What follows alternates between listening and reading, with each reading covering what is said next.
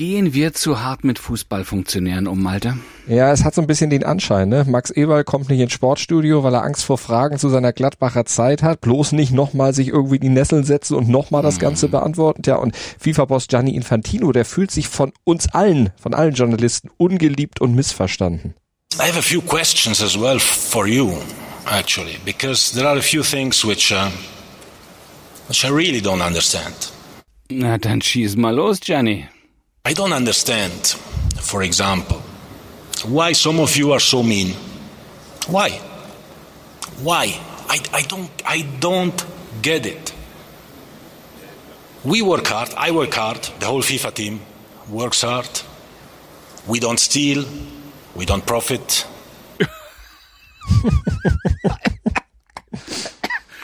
ja, hat er ja eigentlich nicht. recht, ja. ja. Wohl, wohltätigere Menschen als die FIFA und ihn gibt's eigentlich gar nicht. Daher bin ich voll auf der Seite ja auch seiner Generalsekretärin Fatma Samura. We love you, President.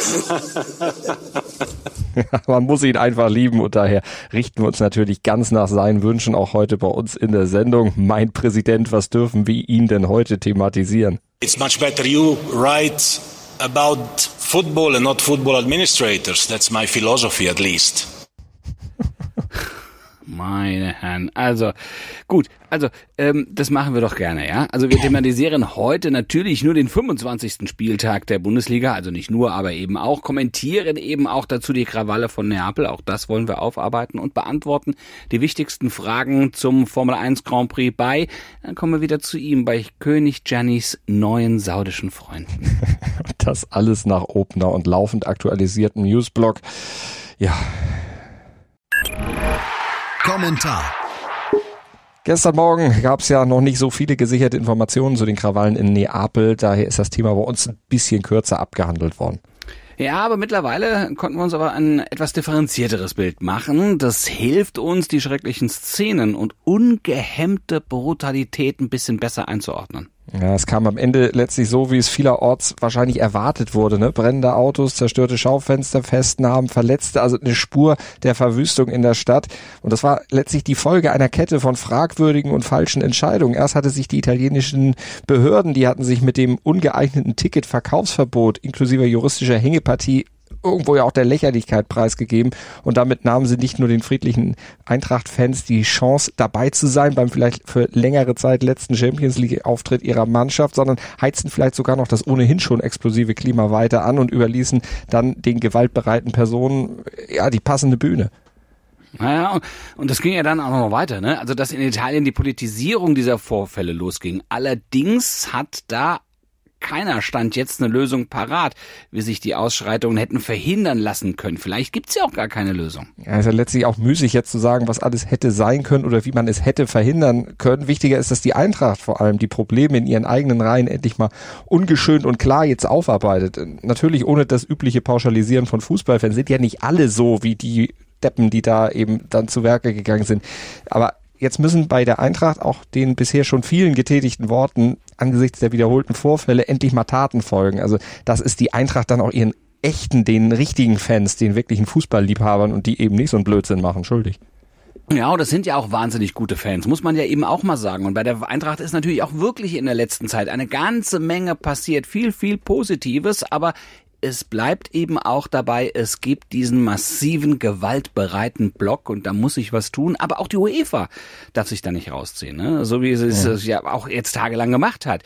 Äh, die darf auch nicht ähm, einfach nur äh, ähm, es bei Worten belassen und äh, hinweisen darauf, dass sich sowas natürlich nicht wiederholen darf. Die brauchen einen Plan, wie sie bei derartigen Vorgängen zukünftig handeln wollen.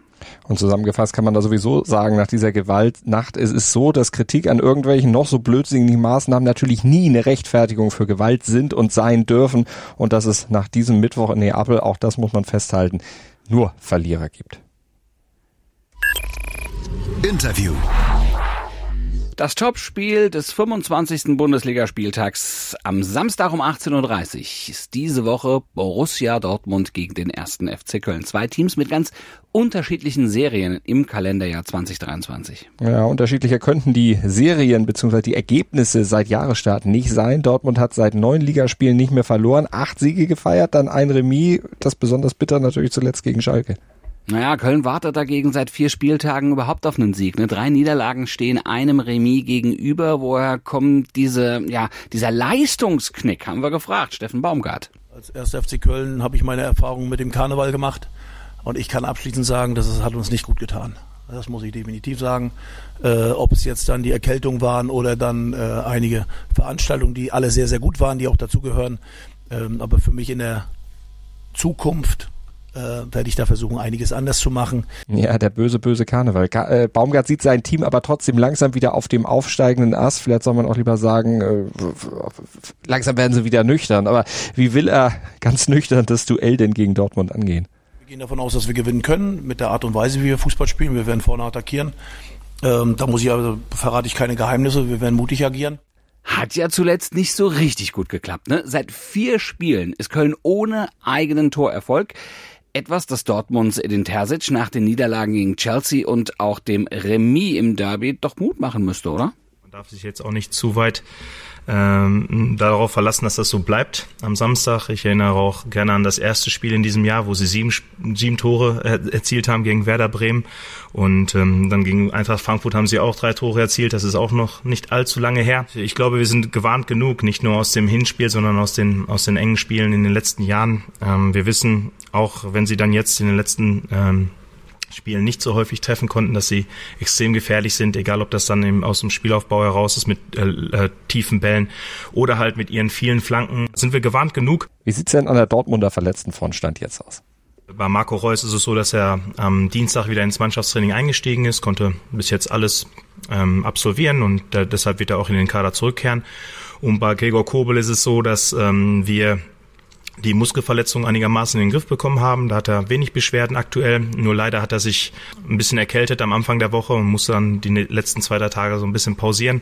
Soll aber dann heute torwartspezifisch arbeiten, dann morgen mit der Mannschaft.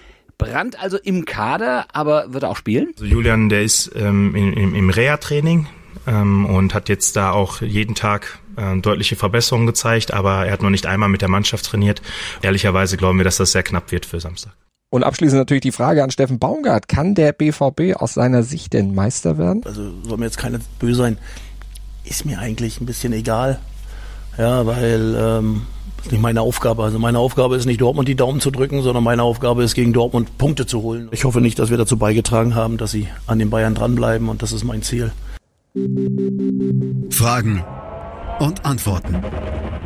Am Wochenende fährt die Formel 1 wieder. Von Bahrain geht's jetzt rüber nach Saudi-Arabien zum zweiten Grand Prix der Saison. Ja, und wir hoffen, dass es dort ein bisschen spannender zur Sache gehen wird, dass es nicht wieder zu einem, ja, so einem einsamen Rennen für Red Bull und Max Verstappen werden wird. Ist das überhaupt möglich?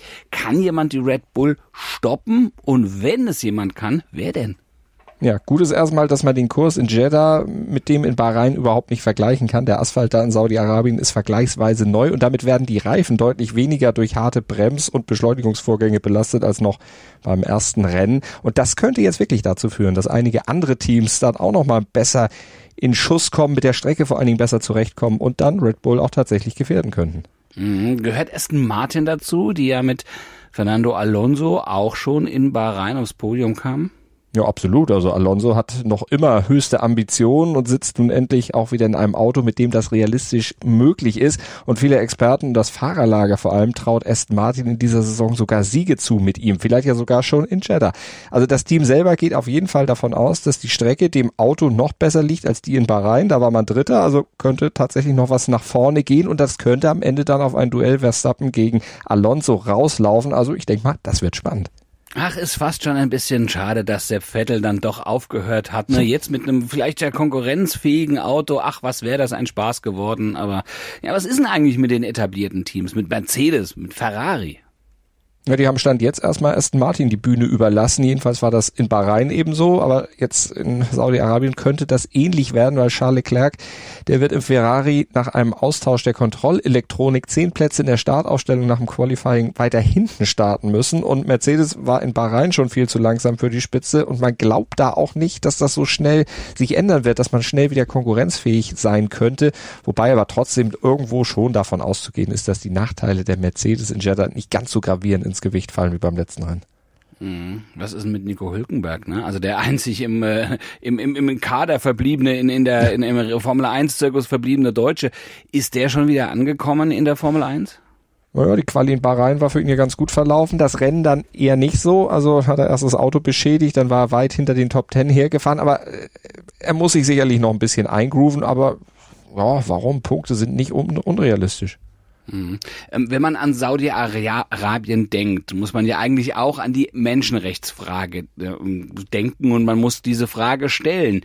Ähm, da ist ja auch unser moralischer Anspruch mittlerweile relativ angewachsen nach der Fußball-Weltmeisterschaft. Wie wird das Thema aktuell in der Formel 1 diskutiert? Wird es diskutiert?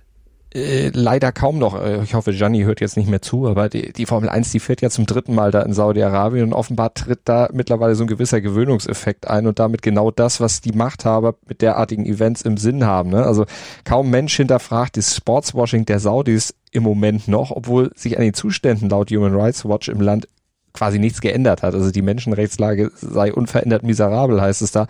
Mal gucken, wie sich das jetzt vor Ort dann auswirkt, wie Lewis Hamilton und seine Kollegen sich dann verhalten werden. Auf jeden Fall hat die FIA vorsorglich schon mal klar gemacht, politische Botschaften der Fahrer sind nicht erwünscht.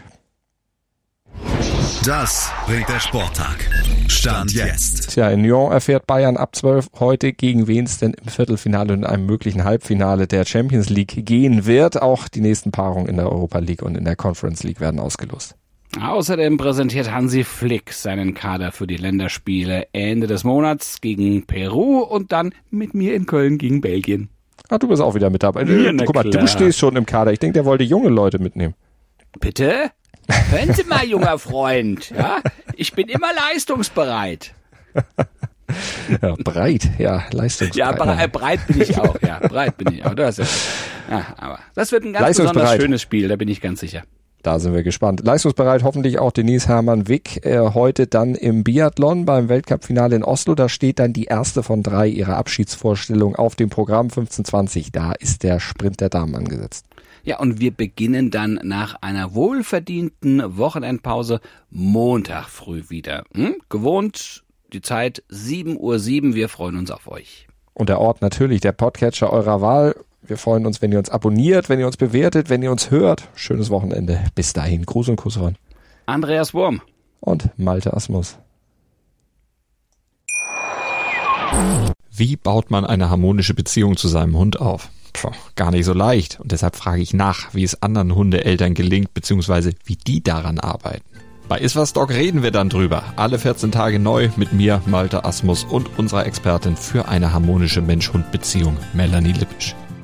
Iswas Dog mit Malte Asmus. Überall, wo es Podcasts gibt.